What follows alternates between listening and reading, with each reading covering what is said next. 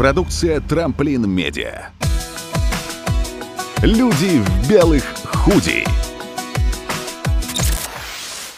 Ну что, драгоценные наши, мы начинаем. Всем доброго-доброго времени суток, утра, ночера, вечера, где вы находитесь, чем бы вы ни занимались. Это вновь подкаст «Люди в белых худи», подкаст о здоровье в 21 веке, о здоровье ментальном. Мы считаем, что следить за своим здоровьем необходимо так же, как вы следите за качеством автомобиля, на котором вы ездите, делать регулярные проверки, чекать его, если лампочка моргает, смотреть, что не так, и обращаться к специалистам. Сегодня с вами, как, впрочем, и всегда, я Иван Притуляк, подкаст-продюсер, радиоведущий, ну и в целом человек, который очень интересуется психотерапией. Сейчас я учусь на психотерапевта. А я Алена Шапарь. Вы уже знаете меня как блогера, художника, но также я активистка и борюсь за то, чтобы разрушить стигматизацию касательно психического здоровья. Поэтому давайте сегодня мы поговорим на тему буллинга. Травли. Это очень серьезная тема. Ваня будет говорить травля, я буду говорить буллинг, чтобы зумеры меня понимали. Хорошо. Э, наша гостья сегодня психолог, руководитель школы «Вверх» для подростков и взрослых Альфия Мячин. Альфия, привет. Привет. Вот. Э, давайте, наверное, сначала поместимся в контекст немножко, почему эта штука важная. Мы все тут сидящие в этой студии, нас всех так или иначе прессовали в свое время. О, да, было дело. У меня история была довольно простая. Э, был э, главный хулиган в классе, я неудачно высказался по его поводу, об этом сказали ему его, скажем, э, друзья и товарищи, и три месяца он меня бил каждый день. Это было в седьмом классе, плюс-минус, если я помню. И после второго месяца я перестал ходить в школу и не говорил про это родителям вообще. Они об этом узнали, когда посмотрели мои четвертные оценки, и, собственно, началось то все самое неправильное, что обычно делают родители, когда пытаются спасти человека от травли. Вот, если будет э, время для рассказать о том, что было, я расскажу, потому что там есть о чем поговорить. Ну, в общем, это моя история. А, меня зовут Иван Притуляк. Да, здравствуйте все. Привет, Ваня. Да, именно Аплодисменты. так. Вот. Ален, чего у тебя было, расскажи. У меня была история похожая, но я не высказывалась очень резко по поводу кого-либо, но это тоже был главный зачинщик в классе. И я всегда заступалась почему-то за тех ботаников, которых обижали, но ботаники убегали, а прилетало мне. И самым, наверное, унизительным из всей истории с травлей, с буллингом было, помимо того, что меня просто били, избивали и очень сильно, а, было, когда при всем классе этот мальчик взял тряпку, которую вытирают э, доску, и кинул мне ее прямо в лицо. После этого, естественно, я хотела провалиться под землю, но дома мне сказали, не обращай внимания. О, да, это очень крутой совет. Давайте не обращать внимания на это. Давайте закроем на это глаза, будем игнорировать, и наша самооценка, чувство достоинства будет растоптана в грязь. Класс. Ну, сейчас мы, наверное, узнаем, почему наши родители давали нам именно такие советы. И, возможно, Альфия нам расскажет этот секрет. Альфия, скажи, пожалуйста, тебе, как руководителю школы, часто ли приходится сталкиваться с э, проблемами ну, подобного рода, подобного толка? Обращаются ли к тебе родители или дети, спрашивают ли тебя они о том, вот меня в школе мочат, что сделать, чтобы такого не происходило? Бывает, что обращаются, но я в работу таких клиентов не беру. То есть я могу поговорить, поконсультировать, да, прислать ссылки телефона доверия, травли нет и так далее, памятки. Но чтобы заниматься этой проблемой, а, надо заходить в школу. То есть нужно, чтобы был какой-то взрослый, который возьмет на себя ответственность этот, эту, этот процесс разрулить. Он придет в школу, он будет заниматься административными вопросами и так далее. То есть последствия да, а, этой травли, то есть когда нанесен уже ущерб состоянию или здоровью, не дай бог, ребенка, мы с этим можем работать, но с самим процессом буллинга надо находиться в школе, чтобы это делать. Понятно. Давай, наверное, расставим точки над «ё» и другими буквами. А в чем принципиальное отличие травли от, допустим, обычного подросткового конфликта? Если я правильно помню, то э, травля отличается тем, что это несколько человек в отношении заведомо более слабого человека, слабость этого человека определяется э, хоть, чем. хоть чем угодно, да. Вот, собственно, э, характер систематический. И если конфликт э, это когда у людей более-менее равное положение, там в классе, в коллективе или еще где-то, то буллинг, когда у одного заведомо более слабое. Знаешь, там еще один есть такой принципиальный момент, зачем это делается. То есть, когда мы конфликтуем, мы что-то с тобой делим, у нас есть общий интерес, и мы как бы за него бьемся, боремся когда эта травля, удовольствие доставляет самоунижение, самонасилие. Uh-huh. То есть а, э, неважно, чем это объясняется, там, возможно, даже для прикрытия может быть выбран какой-то конфликт, но на самом деле внутри этого процесса просто кайф э, или возможность разрядиться об кого-то. То есть там цель совсем другая, чем у конфликта. Ну, я на самом деле не ожидала такого ответа, потому что это звучит э, крайне страшно. У меня, по-моему, сейчас даже руки начали трястись, Буллинг когда я вспомнила страшно. э, свою историю. То есть буллинг — это систематическая травля ради удовольствия. В процессе в глубине, да. То есть какой-то профит а, агрессор получает а, помимо ну, вот внешнего интереса. Мгм. То есть он либо занимает какую-то позицию, когда угнетает слабого, либо он ам, получает расслабление, потому что другим способом он разрядиться не может. Либо он э, получает внимание всех остальных и одобрение. То есть, ну и в конечном счете он все добился своей цели, кайфанул, да, это удовольствие от чего-то полученного, вот такого плане ощущений, эмоций. То есть от процесса именно получается, да? Ну, да, и, да, и от процесса, и от результата процесса. Вообще, это очень интересная штука, потому что я смотрел, э, есть открытый ресурс по этому поводу, но проблема заключается в том, что ресурсы-то, конечно, открыты, но когда я, допустим, искал в среде известных мне знакомых э, психологов, терапевтов, кого-то, кто бы работал с последствиями этой истории, я не нашел, и это странно. Ну, может, не там искал, конечно, но и такое ощущение возникает, что, может быть, люди либо не демонстрируют, что именно это терапевт, который работает именно с этой историей, э, с жертвами буллинга, либо какая-то другая вещь. Что там, в чем, в чем проблема? Ну, ты знаешь, редкий человек не являлся каким-либо из участников травли, находясь в школьном образовании. Поэтому говорить, что вот таких специ... Может быть, нет узкой специализации, я не вывешиваю там на свою страницу, что я работаю с этими травмами. Потому что это какая-то, к сожалению, норма, что у каждого в бэкграунде в своем, в школьном или в садиковском даже, э, в высшем образовании и даже на работе есть история, где меня травили, или я был свидетелем, или я был агрессором даже. А Статистика это есть, Да, безусловно. это подтверждает. Я вчера проводила опрос среди своих подписчиков. В нем поучаствовало там порядка 450 человек. Ну, довольно много. И вот когда я задала вопрос, вы когда-нибудь подвергались травле, я почему-то, кстати, не задала вопрос, были ли вы Травимым. Другим участникам. Травителем, да. булли, так называемым. Разделились у нас ответы примерно поровну. То есть 273 человека ответили, что да, их травили, а 117 ответили нет. Но все равно превалирующее то, что людей травили. И это на самом деле, ну, я опять же повторюсь, мне кажется, я очень часто буду за этот подкаст говорить, что это очень страшно. И вот, кстати говоря, еще был один вопрос. Я спросила, как вы считаете, что движет агрессором? У меня было четыре варианта ответа. Просто вредность, проблемы характера, психические проблемы и желание показать себя лучше всех. И вот как раз последний вариант желания показать себя лучше всех собрал больше всего а, вариантов ответа и психические проблемы. Да, агрессором не становится от хорошей жизни. То есть все-таки есть эта Точно, проблема. абсолютно. То есть э, в нормальном, э, в нормальной ситуации развития, да, когда человеку хорошо, он не будет так себя вести, это абсолютно точно. И вот в нашей системе, да, в очень авторитарной системе образования у нас полярные отношения. И даже психолог в школе, который должен, по идее, сохранять нейтральную позицию, он, как правило, имеет свое какое-то мнение, осуждение, оценку относительно жертвы, относительно агрессора. И это мешает как раз-таки человеческий контакт поддерживать, а только он может стать началом распутывания всего этого узла.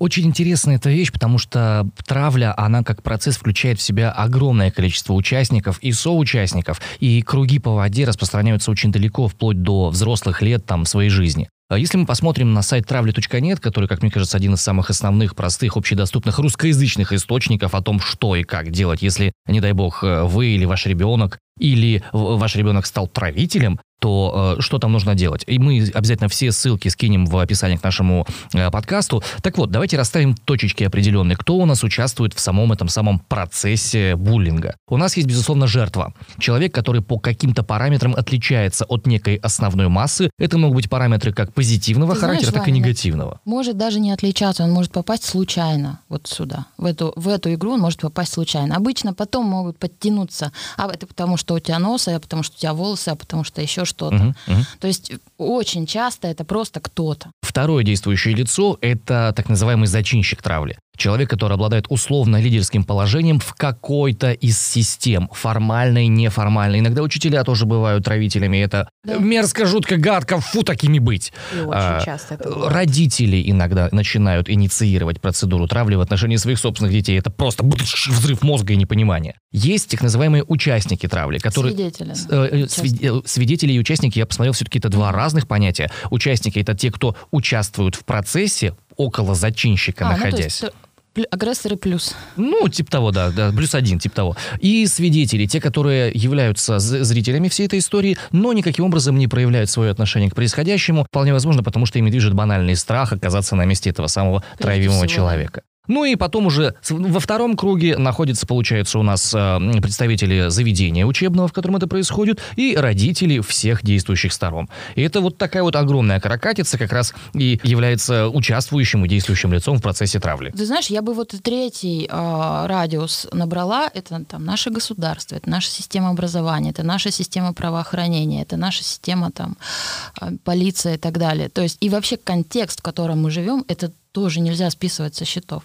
Это вещи, которые это там люди, это системы, которые являются предпосылками, которые вот негласным этим неучастием, равнодушием поддерживают тоже это все. То есть если мы говорим сейчас о вот этих вот э, слоях, то есть точно и третий слой вот большой, так называемый, не знаю, атмосфера, в которой мы живем, общество, которое нас окружает. Ну, статистика подтверждает, безусловно, именно этот факт. Э, В, по данным больших опросов, которые проводил в ЦИОМ, которые проводили разные сайты, связанные с психическим здоровьем, образованием и так далее, Порядка одной трети людей в взрослом возрасте, 35-36, говорят, что они в детстве были травимыми, 40% были травителями в той или иной степени включения, типа того. Ну и суммарно общая статистика по миру говорит о том, что порядка половины всех людей были либо на той, либо на другой стороне. Короче, э, чистеньких не осталось, к сожалению. В чем проблема, мы, не знаю, наверное, наверное, поняли. Или пока еще не поняли. Можно я выскажу, Давай, в чем конечно. проблема? Проблема в том, что на самом деле вот буллинг и все, что происходит в коллективе, там конфликтность или становление э, детского коллектива, группы, это естественные абсолютно для нас процессы. То есть мы не можем не развиваться, находясь вместе. Нас вот здесь закроют даже втроем, между нами будет происходить что-то. В детском коллективе, особенно когда это там не знаю, 30 человек в наших классах, это происходит часто интенсивно, непонятно для человека, особенно который не знает о том, что такое групповая динамика, Ага. как ей управлять, как туда что вбрасывать, каким целям мы идем. И находясь в детском коллективе, в групповой динамике, вбрасывая вовремя понятные задачи, миссии, добавляя конструктивного конфликта да, туда, помогая разобраться с ценностями. Вот эту энергию групповой динамики можно направить в такое русло эффективности, в такое русло близости, открытости, достижений. Если этого нет, то будет происходить деструктив. то будут стравливаться напряжения теми способами, которые будут стихийно возникать. Э, Я Аллам, один из основателей групповой психодинамики, э, групповой психотерапии, он утверждал о том, что в любом коллективе на том или ином этапе при естественных процессах распределения групповой динамики возникает так называемый пария, так называемый шут, человек, на которого стравливается напряжение. И в зависимости от того, как этому человеку повезет или не повезет в этом коллективе себя отстоять или что-то еще, будет так дальше развиваться его, собственно, жизнь. Я бы сюда добавила еще, а, какие есть у коллектива правила.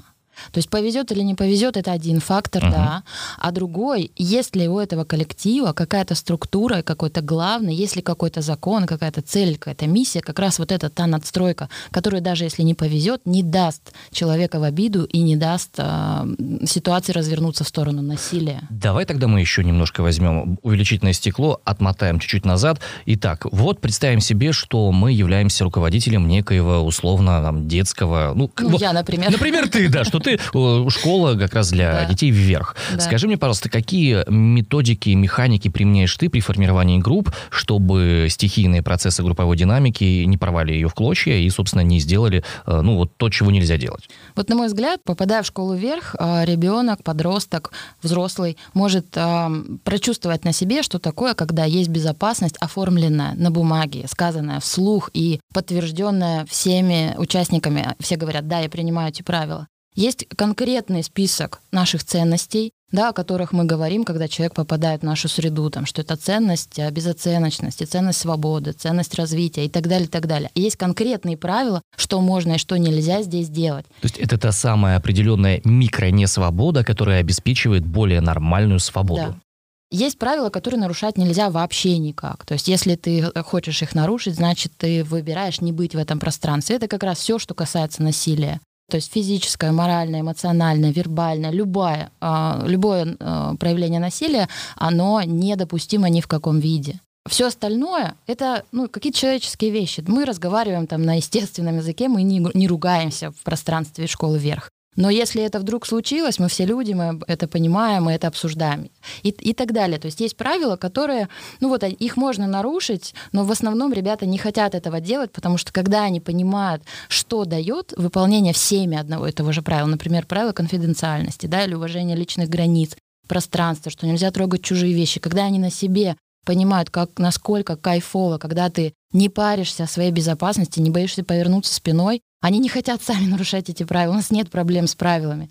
Приходят ребята, которые там только что, не знаю, в школе могли участвовать в конфликте, курить за углом и оскорблять учителя, они приходят сюда, и они превращаются в полную няшку вообще, и говорят, блин, вы все котики, можно обниму и так далее. Хотя, ну, видно же по человеку, что он владеет разными стратегиями поведения. И, на мой взгляд, когда мы особенно говорим про детский коллектив 18+, их поведение определяет та среда и тот взрослый, который задает законы здесь. Соответственно, если мы переносимся в школу, где есть буллинг, большой вопрос, что делает там классный руководитель, есть ли устав школы, есть ли законы школы, какие ценности у них там в цене. Насколько они проговариваются и оформлены. Да. Говори. И если э, ответа этого нет, там по умолчанию стоит ценность, ну нельзя это ценностью назвать, понятие, наверное. Кто сильнее, тот и прав. То есть это начинается с детского сада. Если я воспитательница, то ты сядь, заткнись, э, если говорить прямо, да, ручки на коленочки, и встанешь, и пойдешь писать, когда я сказала.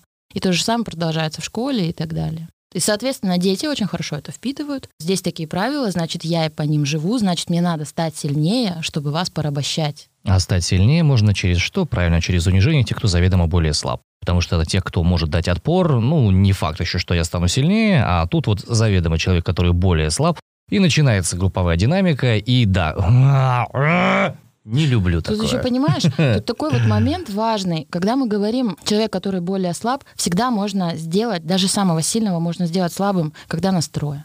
Угу. Ну да. И вот это вот дать отпор, а оно вот в этом контексте вообще, мне кажется, не должно быть. Человек не должен как бы давать отпор.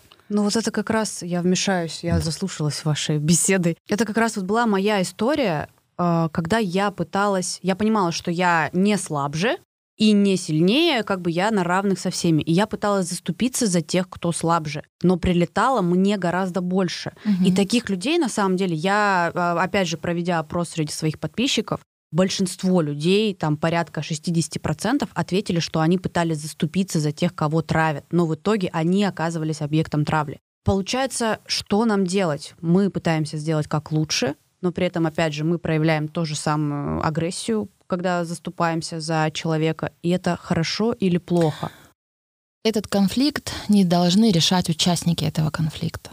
Вот это ключевое, это надо понять всем. Этот конфликт, вот буль... не конфликт, а да, буллинг, ситуацию травли, ситуацию гнобления вот этого должен решать педагог или администратор школы, или психолог, медиатор, кто-то еще. Когда мы говорим жертве, ну давай соберись, ты пойдешь на бокс, да, например, и дашь всем в табло, придут еще 20 таких же отморозков из-за школы, каким бы ты боксером не был, ты проиграешь. Когда мы говорим свидетелям, ну вы там, ну как, ну давайте, вы же можете Перекладывайте собраться. ответственность не на Конечно. тех, кто эту ответственность должен нести. Вань, ты абсолютно прав. Вот должен появиться кто-то, кто должен быстренько понять, что это он накосячил.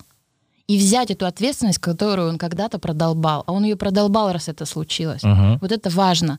И если удается достучаться и сказать, Марья Ивановна, смотрите-ка, вы там, не знаю, разными способами, но достучаться, что, наверное, что-то пошло не так в какой-то момент. Если Марья Ивановна достаточно самосознания, да, если у нее действительно есть большая цель, а не просто приходить там в школу, ставить оценки, а у нее действительно есть цель там про коллектив, про детей, про их счастье и развитие, хоть немножко, она, скорее всего, как разумный человек, она встрепенет, скажет точно, ну, внутри себя, да, и начнет этим заниматься. И тогда все восстановится.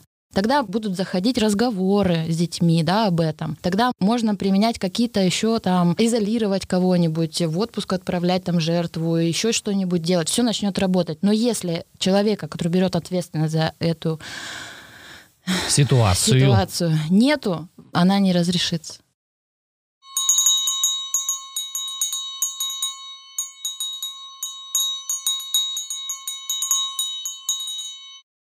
На сайте травли.нет есть хартия, посвященная буллингу, э, и там как раз среди средств и методов, с помощью которыми можно бороться с этой ситуацией, э, есть вот какие. Во-первых, э, необходимо, чтобы в каждом учебном заведении наличествовала конкретная программа, которая бы учитывала антибуллинговые Протокол, мероприятия. протокол. При возникновении какой-то ситуации он запускается в действие и начинает работать. Затем проводятся регулярно уроки, которые объясняют всем потенциальным действующим лицам, в чем заключается характер и потенциальный вред подобного рода поведения. Причем характер и вред определяется как для жертвы, так и для тех, кто является этим самым травителем. Чтобы они тоже осознавали и понимали, что они делают и что с ними происходит. И работа происходит на всех уровнях. Статистика показывает, люблю статистику и факты, что если родитель в свое время был э, агрессором в э, ситуации травли, то ребенок с большей вероятностью будет подобного рода агрессором, потому что подобного рода паттерн поведения транслируется и репродуцируется внутри Или семьи. будет жертва, если родитель это не поборол и дома агрессирует. Вот, да. И ребенок привык с детства быть жертвой, быть травимым, то, скорее всего, в школе он тоже э, эту позицию может занять. То есть мы сейчас постепенно переходим к вопросу о том, что советы, которые нам давали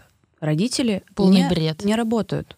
То есть, Да бред. Не, ну слушайте, ребят, давайте, короче, подождите. у меня, у меня а, знатно подгорает по этому поводу, и я когда... Ну, то есть я включаюсь как человек очень сильно и злюсь, когда слышу, не обращай внимания, ты выше, они просто лохи, или соберись, там, уйди, или там, дай сдачи, или промолчи, ну, что тебе это вода там в рюкзаке. Ну, можно я немножко заступлюсь? Я просто как человек... э, Привет, мама, я знаю, что ты это слушаешь. Как человек, который ранил свою маму как раз вот такими высказываниями, я понимала, что они совершали ошибки. Конечно. И они тоже, скорее всего, это понимают, но Не со зла. они делали, да, это не со зла, потому что они не знали, что делать. Боже мой, никогда не думала, что я буду родителей защищать. Да, это невежество. И учителей охота одновременно, да, и Да, да, наехать да, на туда них же. и защитить. Но это невежественность, это глобальная большая проблема. И в ситуации вот этой детской травли или подростковой травли, мне кажется, стоит делить разговор на вот такой ситуативный, когда есть конкретный бедненький ребенок, и надо срочно все бросить и сделать так, чтобы он выжил. Мгм. Это одна история. А вторая, то, чем мы занимаемся с вами, и вы большие молодцы, это, в принципе, поднимать уровень культуры и родителей, и учителей, и общества в целом, и тех, кто пишет законы, и тех, кто занимается образованием, и тех, кто создает альтернативные проекты, чтобы мы в целом как бы поднимались. Мы не первобытные елки-палки строй. А что делается с старшим поколением? Все-таки оно имеет очень сильное влияние. Ну, кого ты И, имеешь в виду? Ну, допустим, Дедушек, вот мне... бабушек или мам, Нет, пап? мне сейчас вот э, будет уже 28 лет. При этом я понимаю... 28. Блин, сейчас все зумеры отпишутся. Э, И я понимаю, что влияние родителей, оно все равно в той или иной степени остается. Колоссальная, То конечно. есть, ладно, я там уже почти 6 лет на А, на психотерапии, да. Э, И я уже стараюсь какие-то вещи, которые мне не подходят, и я сама это понимаю, я их просто пропускаю мимо ушей. Но родители, бабушки, они конкретно дают вот эти нерабочие советы. И иногда на них хочется очень агрессивно высказаться и сказать, баба, да ты вообще ничего не понимаешь, 21 век. И бабушка себя чувствует кем? Что она плохая, а ты дебил, потому что она старше, она понимает лучше, что делать. Мало Вот били в детстве. Что бы Да, ни делал русский человек, все равно его жалко. И, и где найти вот этот вот баланс, а, чтобы и жертва травли, которая обращается, там, допустим, приходит, ну, у кого-то нет родителей, у кого-то есть бабушка с дедушкой, а, обращается и бабушка с дедушкой, то есть что вообще в этом случае делать? Искать еще взрослого. Да, родители могут быть такими, которым нельзя прийти и пожаловаться, нельзя будет еще хуже. Вот, Ваня, ты воспроизводил сейчас пример, что, Мгм. например, отец агрессор, да, и родители, скорее всего, тоже, ой, и ребенок, Мгм, скорее всего, мгм, тоже будет там агрессором или жертвой. К такому родителю, например, мальчику, парню сложно прийти и сказать, меня бьют, я лох. Он не сможет это сказать, ну, конечно, потому что он папа услышит, зачморит еще так, да, что ты, ну, просто, э, ну, совершенно потеряешь любую опору. И э, не факт, что родителям можно будет сказать, но есть еще мир, есть еще люди, есть школьный психолог, есть другие учителя. Ну, один человек хотя бы в школе есть, которому ты доверяешь, какой-то взрослый, может, старшеклассник, может, студент, может, твой старший брат, может, дядя Петя в Сургуте, не знаю, который у тебя есть. Надо найти какого-то взрослого, которому ты сможешь рассказать, который может рубиться за тебя и что-то помочь сделать. Н- Не обязательно это родители. И он уже на уровне, соответственно, своем доступном ему будет предпринимать определенные действия, чтобы с этой ситуацией помочь разобраться. Да. Знаете, какой момент я еще... а, вот когда говорили про это невежество, я вспоминаю там вот свое, меня уже 38, я вспоминаю свою, свою подростковость, и не возникало мысли тогда в моем подростковом возрасте, что что-то не так. Это был естественный ход Да. вещей. Это типа как ты сам Гнобить себя смог кого-то поставить. Это ок. Ну, То есть и- это так и должно это нас быть. окружало. Ну вот, допустим, я в не очень благополучном районе выросла, и школа у меня была не самая лучшая. У нас э, отношение, такое отношение, в принципе, между одноклассниками, оно считалось нормой. Да. И если вдруг у нас появлялся какой-то дружный класс, где все друг за друга горой, они были уникальными. И они были врагами для остальных. Да, У нас, они, по крайней они мере. просто, они не то, что они даже они были врагами, они существовали отдельно, они не участвовали в жизни школы. У них была своя какая-то тусовка, куда очень сильно хотелось попасть, но тебя не брали, Мгм. потому что ты был для них чужаком. Мгм. У них там все хорошо, Мгм. а вы в своем болоте тусуетесь здесь дальше. И еще вот мы просто сразу же начали затрагивать тему, э, рассказав свои школьные истории, что как будто бы это только подростковая проблема. Не только. Не только. Ты знаешь, даже не подростковая, Ага. я бы сказала, что наиб- наиболее такие жестокие и стихийные э, травли, вот эти, нельзя, наверное, травли говорить, это, ну вот, третий, четвертый класс. Ну, то есть это, все равно дети. больше детская Дети. проблема. Буллинг — это детская Ну, история. слушай, ты знаешь, э, не знаю, насколько актуально сейчас будет, но армия и дедовщина в ней.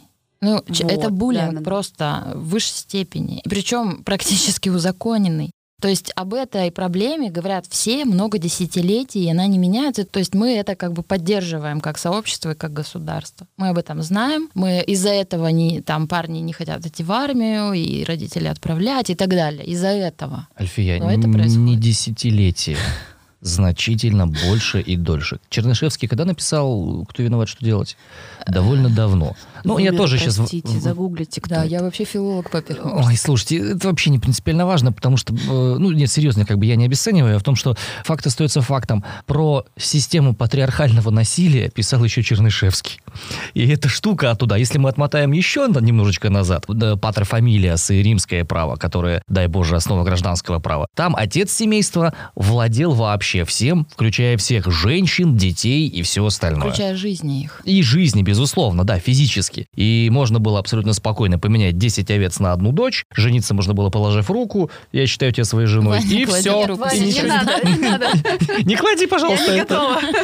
И это, это жуть. Наша юность слэш молодость. Там, мне 35, там плюс-минус. Да, я учился в хорошей школе, 115 Но, тем не менее, там же напоролся на эту историю. А еще была одна совершенно дебильная с точки зрения образовательной процедуры история. Нас в восьмом классе при переходе в девятый разбили, пересортировали коллективы наши.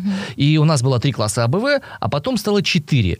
Класс Г, в который вывели отличников. Что еще более мерзкое можно было сделать для того, чтобы этих отличников мочили? Конечно же, ничего. Конечно же, просто сделать их отдельной кастой, чтобы Да, было да, их да. удобнее мочить. Чтобы было понятно, кого нужно месить, если что. Огонь! Супер! Продолжайте в том же духе. Но опять же, смотри, то, что перемешивали классы, мне кажется, что в этом есть какой-то смысл, но именно перемешать, не выделить. Э, Вот потому что у нас было наоборот, что в классе В учились там типа самые хулиганистые, самые э, тупенькие, господи, Ну, прости, это если же- меня слушают одноклассники. Это же ужас. Но да, это, это неправильно. Но смотрите, все, о чем мы сейчас говорим, мы вводим вилами по воде. Мы просто рассказываем какие-то без того известные факты. Конкретные, что делать? Вот я так и не поняла.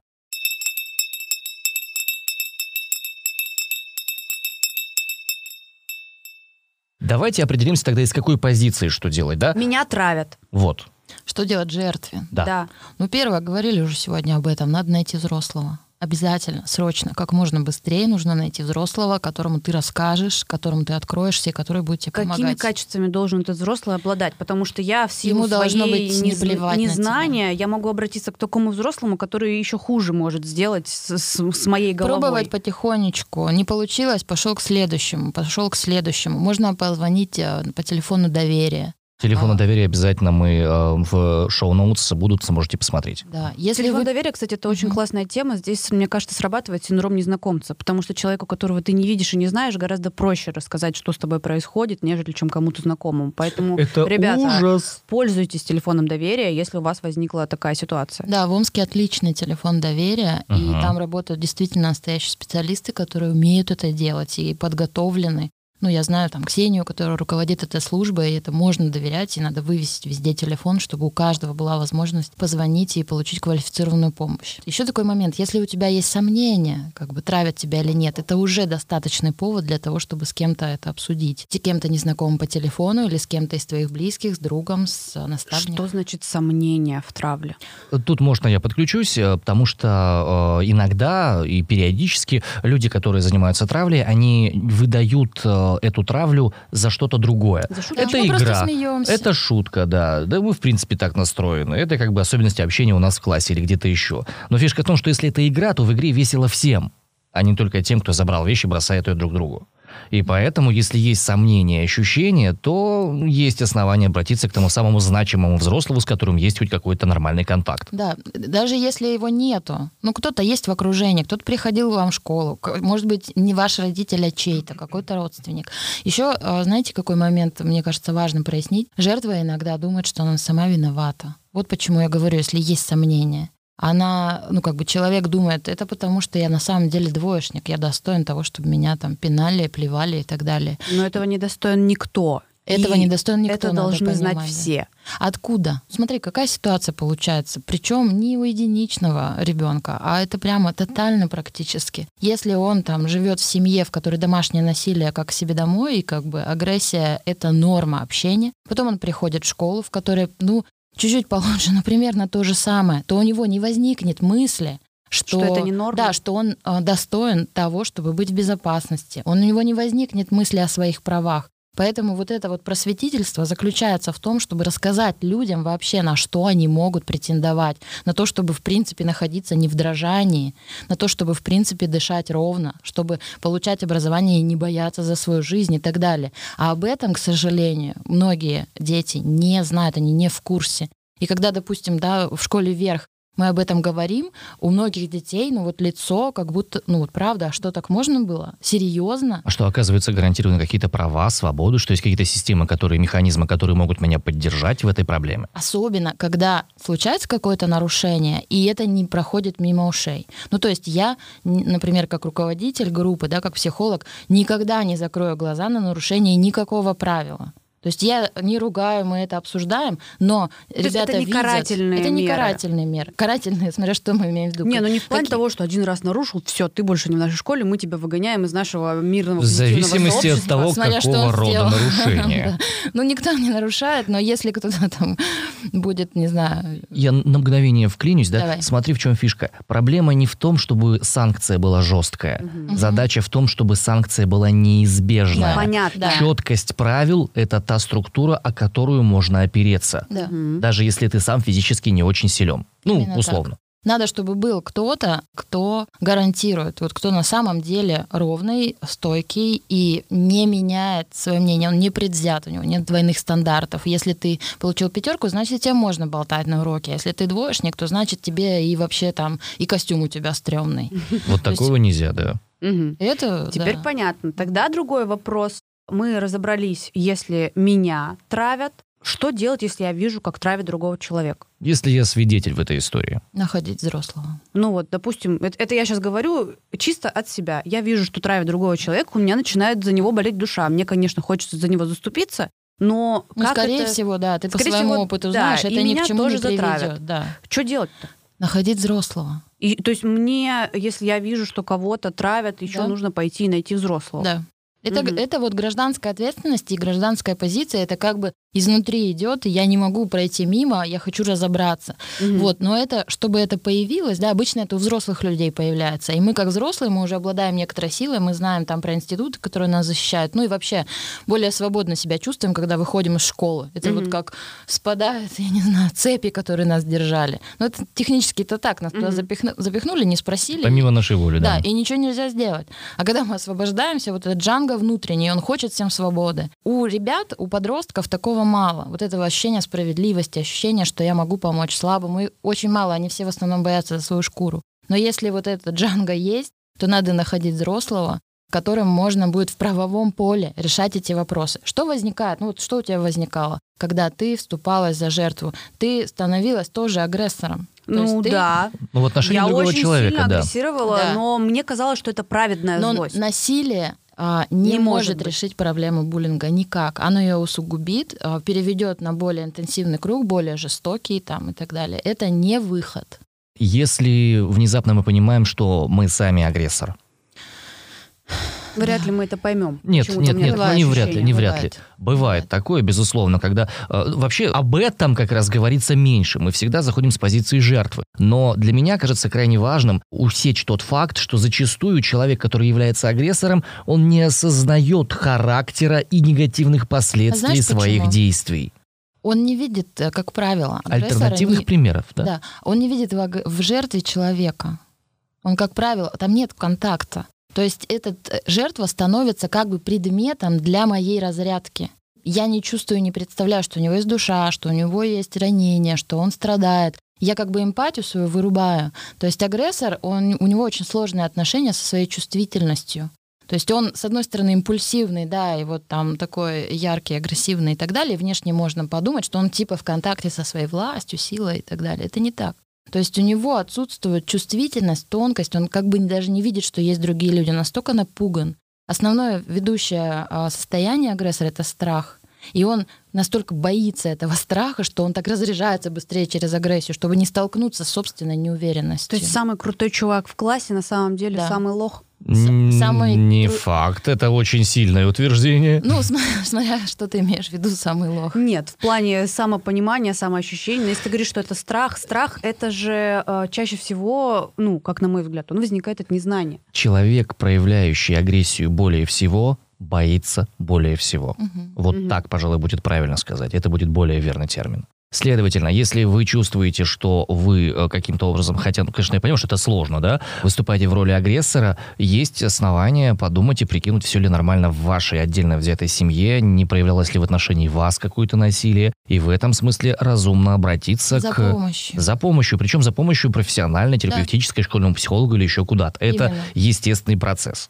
Вот, кстати, если жертве, да, и там свидетелям найти взрослого будет, а, ну, может быть, не просто, но возможно, то найти помощь агрессору очень тяжело. Потому что, ну вот рассказав, например, о чем-то таком, что ты делаешь, ты, скорее всего, от родителей, от учителя, от школьного психолога получишь осуждение, ты получишь в ответ какую-то оценку, А, Чисто на человеческом уровне человек продемонстрирует пренебрежение к тебе, он будет как-то себя, тебя осуждать. И, И зная, ты от этого будешь чувствовать себя Конечно. еще хуже. ты закроешься. И вот проигрывая внутри себя диалог такой, да, когда я рассказываю о том, что я где-то там не знаю, правильно я себя веду, долбя кого-то, агрессор, скорее всего, сделает вывод, что он никуда не пойдет и будет продолжать свою стратегию. Если бы у нас в обществе было нормальным вообще интересоваться, ок, со мной все или нет, если у нас было бы нормальным делиться с кем-то своими болями, проблемами, чтобы у нас была возможность прийти и получить поддержку, то тогда этого было бы точно меньше. Агрессор думает, что все против него, и чтобы ему хоть как-то занять свою маленькую позицию, ему надо кого-то загнобить, и по- получая одобрение этих свидетелей, как бы невидимые, а может видимые аплодисменты, что да, ты крутой, ты здесь самый сильный, а значит, значит тебя никто не поработит, как дома, например. Мгм.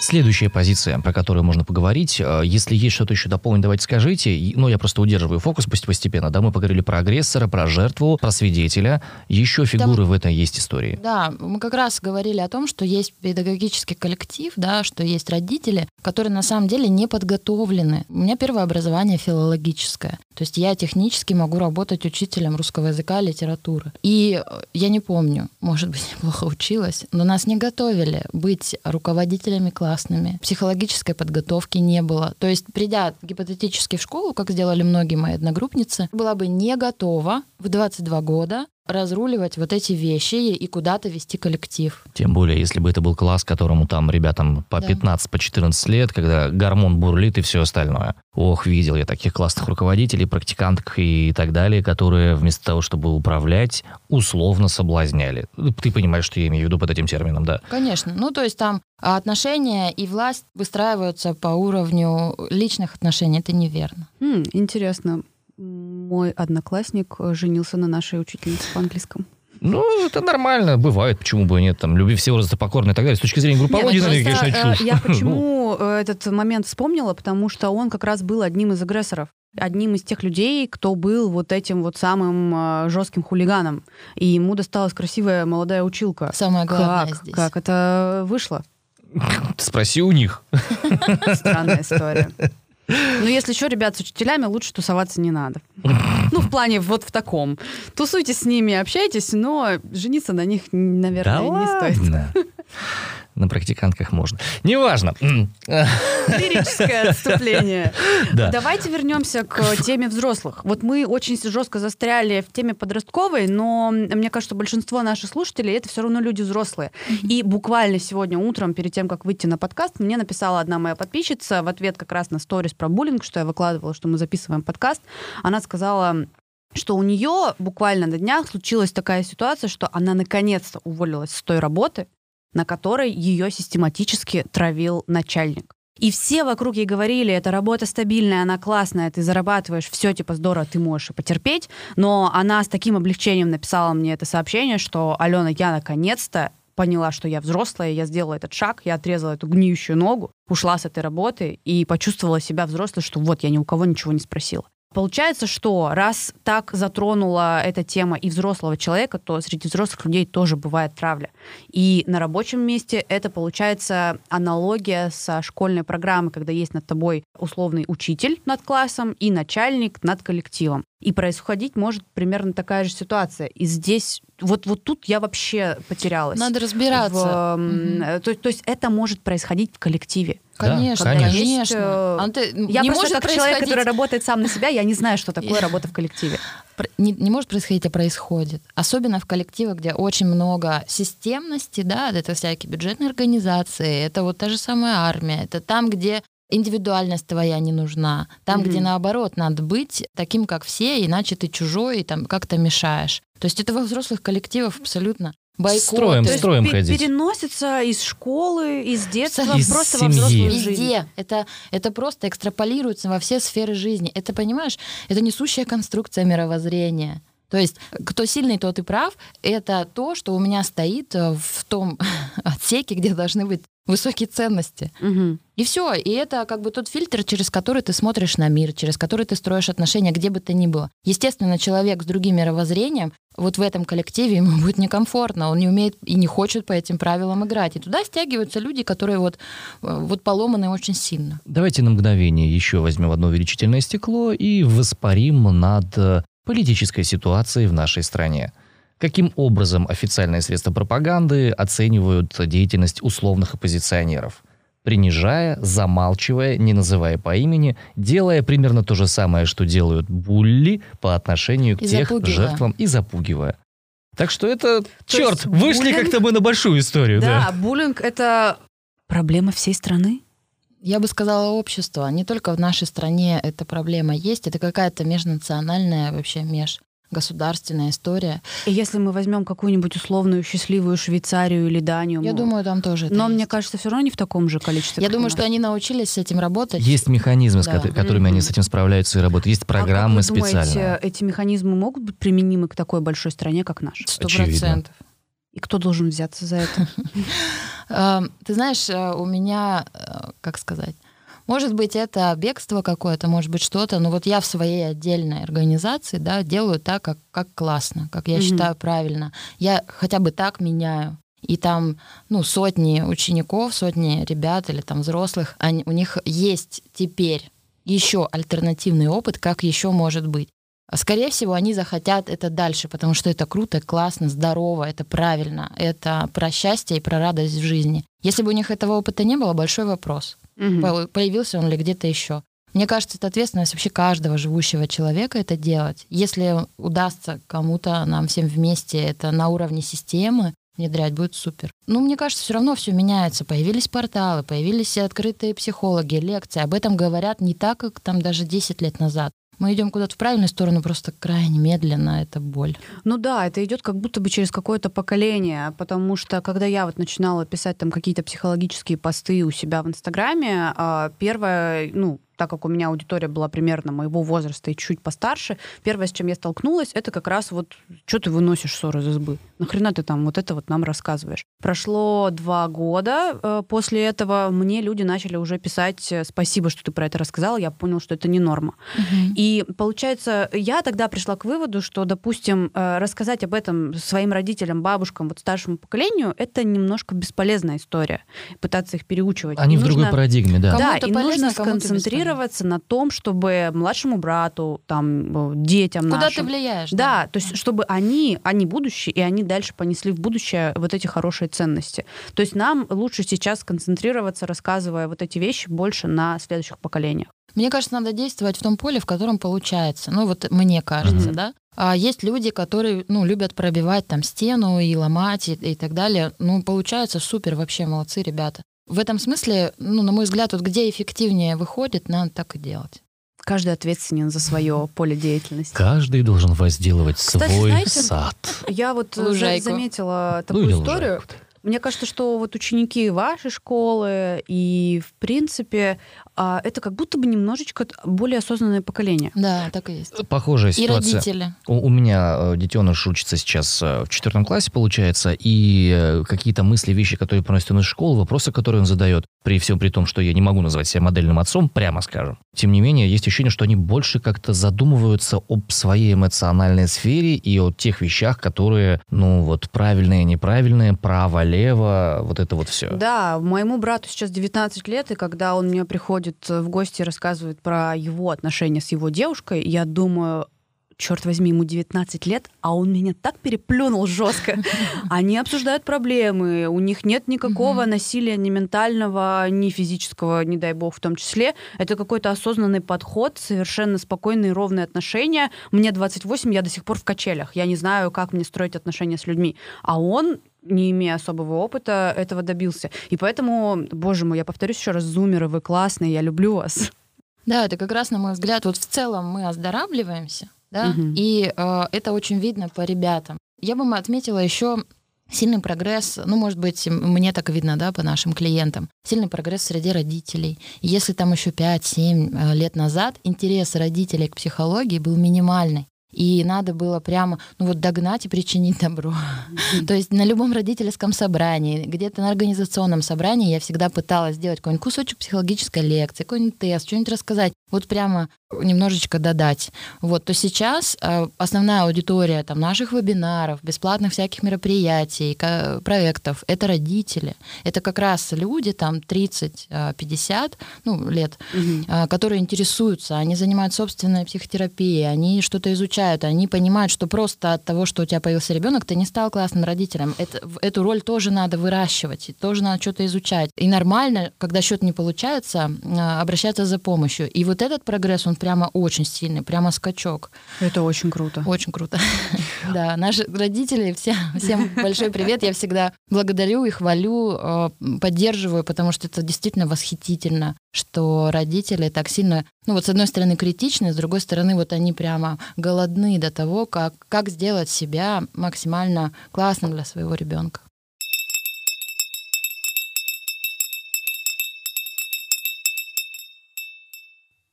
Итак, мы много говорили о том, а, какие варианты есть взаимодействия с ситуацией травли и буллинга. Давайте сейчас мы весь наш опыт дистиллируем и упакуем в один, может быть, полтора внятных, четких алгоритма. Альфия, пожалуйста, тебе слово. Прежде всего надо найти взрослого человека, который возьмет управление этим процессом на себя и будет помогать. Дети не должны этим заниматься, должны заниматься родители или значимый взрослый, школьный психолог, кто-то, кто будет этот вопрос курировать. Дальше а, в образовательном учреждении или в учреждении, где происходит этот буллинг, нужно найти, добиться, чтобы кто-то из э, ну, представителей педколлектива, администраторов взял на себя ответственность и признал, это проблема нашей школы, это мы допустили, и мы сейчас будем это разруливать, лечить и так далее. Можно много попыток предпринять для того, чтобы этого человека найти, к ответственности привести. Иногда работает. Вот. И когда сработало, то, скорее всего, все будет уже нормально, они будут находить способы, может быть, пригласят какого-то медиатора или психолога, или обратятся за помощью еще куда-то. В общем, будут что-то делать. Надо все равно продолжать курировать. Вот тот самый первый взрослый должен курировать, смотреть все, что происходит. Если ребенок в ужасном состоянии, да, и он не может сейчас, пока не разрешено, пока этот конфликт не разрешен, ходить в школу, надо освободить его от занятий. Пусть поболеет две недели дома, пусть, я не знаю, съездит куда-нибудь. Но нельзя, чтобы ребенок, который там уже в обморок от страха падает, шел в школу и потом боялся идти домой. Нужно это сам, само насилие нужно прекратить немедленно, любыми способами. Телохранителя наймите, встречайте со школы, я не знаю, будьте рядом с ним во время учебы или просто не учитесь какое-то время. Если администрация школы учителя, то есть не находятся, то взрослые говорят, это проблема ваша, там ваш мальчик сам виноват или девочка вот она не умеет общаться или что-то еще. Мы ничего не можем сделать, дети жестокие, это же просто коллектив там и начинается вот это все. Просто а, вы можете обратиться в полицию, вы можете обратиться по делам несовершеннолетних, вы можете подать в суд на этого агрессора, вы можете обратиться в прокуратуру, в Министерство образования и там, ну вот на травле нет, большой-большой там есть, ну небольшая, есть памятка, куда можно обратиться и посмотреть взять э, и прямо это сделать. Потому что, ну, никакая школа не захочет иметь дела с прокуратурой. И иногда вот эти фразы, когда вы говорите... То есть я правильно понимаю, что вы отказываетесь брать ответственность, да? То есть вы хотите, чтобы... Ну, вы хотите сказать, что здесь окей совершать физическое насилие над моим ребенком психологическое. То есть я примерно так и могу, да, э, в прокуратуру э, и сформулировать. Ну вот обычно это отрезвляет, что-то начинает шевелиться. Можно это сделать э, в соцсетях, да, писать, это тоже привлечет дополнительное внимание. Должны быть силы у человека, кто этим занимается, да, и такая вера, и уверенность в себе, чтобы это все вести, это сложный процесс. Не редкий, а очень частый способ справиться с этой ситуацией всей — это поменять школу. И иногда это бывает нужно сделать несколько раз. И не потому, что ребенок виноват, да, он что-то там не умеет. Ну, все не умеют. В новом коллективе новенький ребенок всегда чувствует себя не очень, каким бы он ни был стесняется, чего-то не может. И он может опять по рулетке попасть в тот класс, где опять то же самое, где нет э, нормального классного руководителя, где нет ценностей, где можно причинять насилие, и за это ничего не будет. Поэтому надо не уставать и переводить еще в третью школу, а может быть и в четвертую, до тех пор, пока вы не найдете безопасное пространство для вашего ребенка. Еще один момент. А, действительно, иногда бывает, стоит обратить внимание на то, как, как себя ребенок позиционирует. Если у него отсутствуют коммуникативные навыки, если он не может познакомиться, там, наладить контакт, найти себе друга, что-то еще, то можно ему с этим помочь дополнительно, поработать с психологом, в какую-то группу нормальную отправив, там, в психологической группе поработав или soft skills, вот именно а, про общение, коммуникации развить. Но разделяя это, ни в коем случае, когда к вам приходит ребенок и жалуется да, на то, что он жертва насилия, нельзя обесценивать. Надо обязательно поддержать, надо поблагодарить, что ты мне рассказал, и убедить его в том, что вы вместе справитесь, я защищу тебя, и мы с этим обязательно разберемся. А если нет, мы уйдем из этой школы к чертовой матери.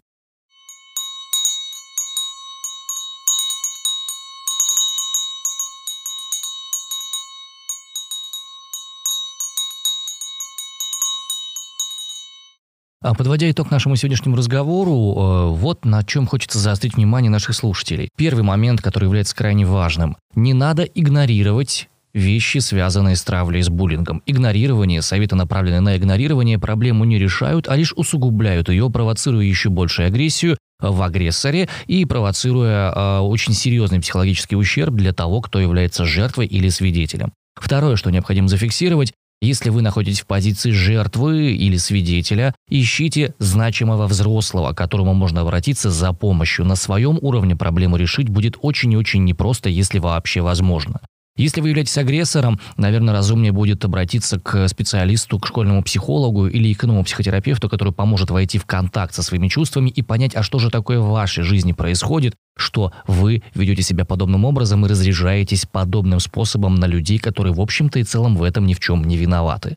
Если вы родитель, чей ребенок э, является жертвой, есть внятные, четкие достаточно алгоритмы, что и как необходимо делать, э, есть открытые источники, травли.нет, неоднократно поминаемые уже нами, и в обязательном порядке мы ссылки все возможные, наши локальные сибирские приложим в описании к этому подкасту, чтобы вы смогли посмотреть, обратиться, связаться и решить эту проблему тем способом, который э, будет вам наиболее подходящим. Ну и огромное спасибо, Альфия, тебе за то, что сегодня пришла к нам. Очень интересно, мы вышли с локальной проблемы э, перебрасывания рюкзака на глобальную историю, которая как будто находится за таким непрозрачным стеклышком от всех от нас, но при этом очень сильно влияет вообще на все сферы нашей жизни. Абсолютно. Я не рассказала вам тысячу историй от э, моих ребят, когда они рассказывают, что конкретно с ними происходило, и как они подвергались травле, и что происходило в их школе и так далее. Я думаю, что каждый там слушатель, вы сейчас наверняка тоже имеет один, не один десяток в загашнике этих историй. Нам надо об этом помнить. Мы взрослые сейчас ответственны за то, чтобы этого не было или было меньше. Я думаю, что этот момент мы можем с тобой реализовать следующим образом. После выхода этого подкаста, до следующего подкаста у нас будет еще две недели. Так вот, сейчас, если вы нас слушаете, начитывайте свои истории или пишите свои истории. Мы в обязательном порядке их все соберем и выполним отдельный один большой подкаст, посвященный именно историям жертв буллинга, агрессоров, родителей. Это важно. Мы должны понимать, что происходит с нами и с вами, вступать в контакт с этими эмоциями, чтобы можно было их во что-то адекватное превратить и каким-то образом сдвинуть ситуацию с мертвой точки. На этом, я думаю, мы на сегодня завершаем наш диалог. С вами был подкаст «Люди в белых худи». Меня зовут Иван Притуляк. Я подкаст-продюсер, радиоведущий и отец. А меня зовут Алена Шапарь. Я была жертвой буллинга. Но теперь я знаю, что с этим делать. И в случае, что я уже взрослый человек, если окажусь в такой ситуации, я найду себе еще более ответственного взрослого, психотерапевта, психолога. И я не буду бояться того, что это стыдно. И вам советую тоже не бояться, потому что мы все можем пойти и пофиксить наши проблемы. Вот. И... и спасибо огромное Альфия Мячиной, которая сегодня была с нами. Я безумно благодарна за такую непринужденную беседу. Спасибо вам. И не было такого ощущения, что ты такой специалист, который поправляет очки на носу, и страшно задавать какие-то вопросы. Поэтому очень приятная беседа, я безумно тебе за это благодарна. Спасибо, мне тоже очень понравилось. Зовите еще, класс. А, с нами была Альфия Мячина, руководитель школы «Вверх» для подростков и взрослых и психолог. Спасибо тебе огромное за время, за твое. Спасибо, спасибо. Ну что, драгоценные наши, на этом наш сегодняшний подкаст завершен. Ух, слушай, Ален, есть ощущение, что мы копаем прям реально глубоко. Мне на самом деле страшно от ощущения того, что у меня уже даже глубже, чем по колено в это болото встала нога, и, и что дальше делать. Страшненько, но мне кажется, что мы можем с этим побороться. И, в принципе, если каждый начнет с себя, у нас будет большой прогресс в ближайшее время. Следующий Нашим под... детям, кстати говоря, будет от этого проще жить. Следующий подкаст, давай мы с тобой попытаемся обратиться к теме именно поддержки психотерапевта и попытаемся понять, что же более эффективно, какие ходы есть сейчас. Я думаю, что мы э, осмотрим тему, связанную с телефонами доверия, может быть, даже пригласим человека, который занимается этим к нам сюда прямо в студию. Да, конечно. Поговорим про онлайн поддержку психотерапевта и про живые консультации. Сравним эти вещи и прикинем, собственно, что вкуснее вкуснее, да. Вообще про форматы. Есть что бывает, как, в каком виде бывает поддержка. Спасибо всем за внимание. Это были «Люди в белых худи». Слушайте нас на Google подкастах, на Apple Music, слушайте нас на Anchor FM. Все ссылки в описании вот этого подкаста есть. Спасибо за внимание. Всем пока. Пока. Продукция «Трамплин Медиа». Люди в белых худи.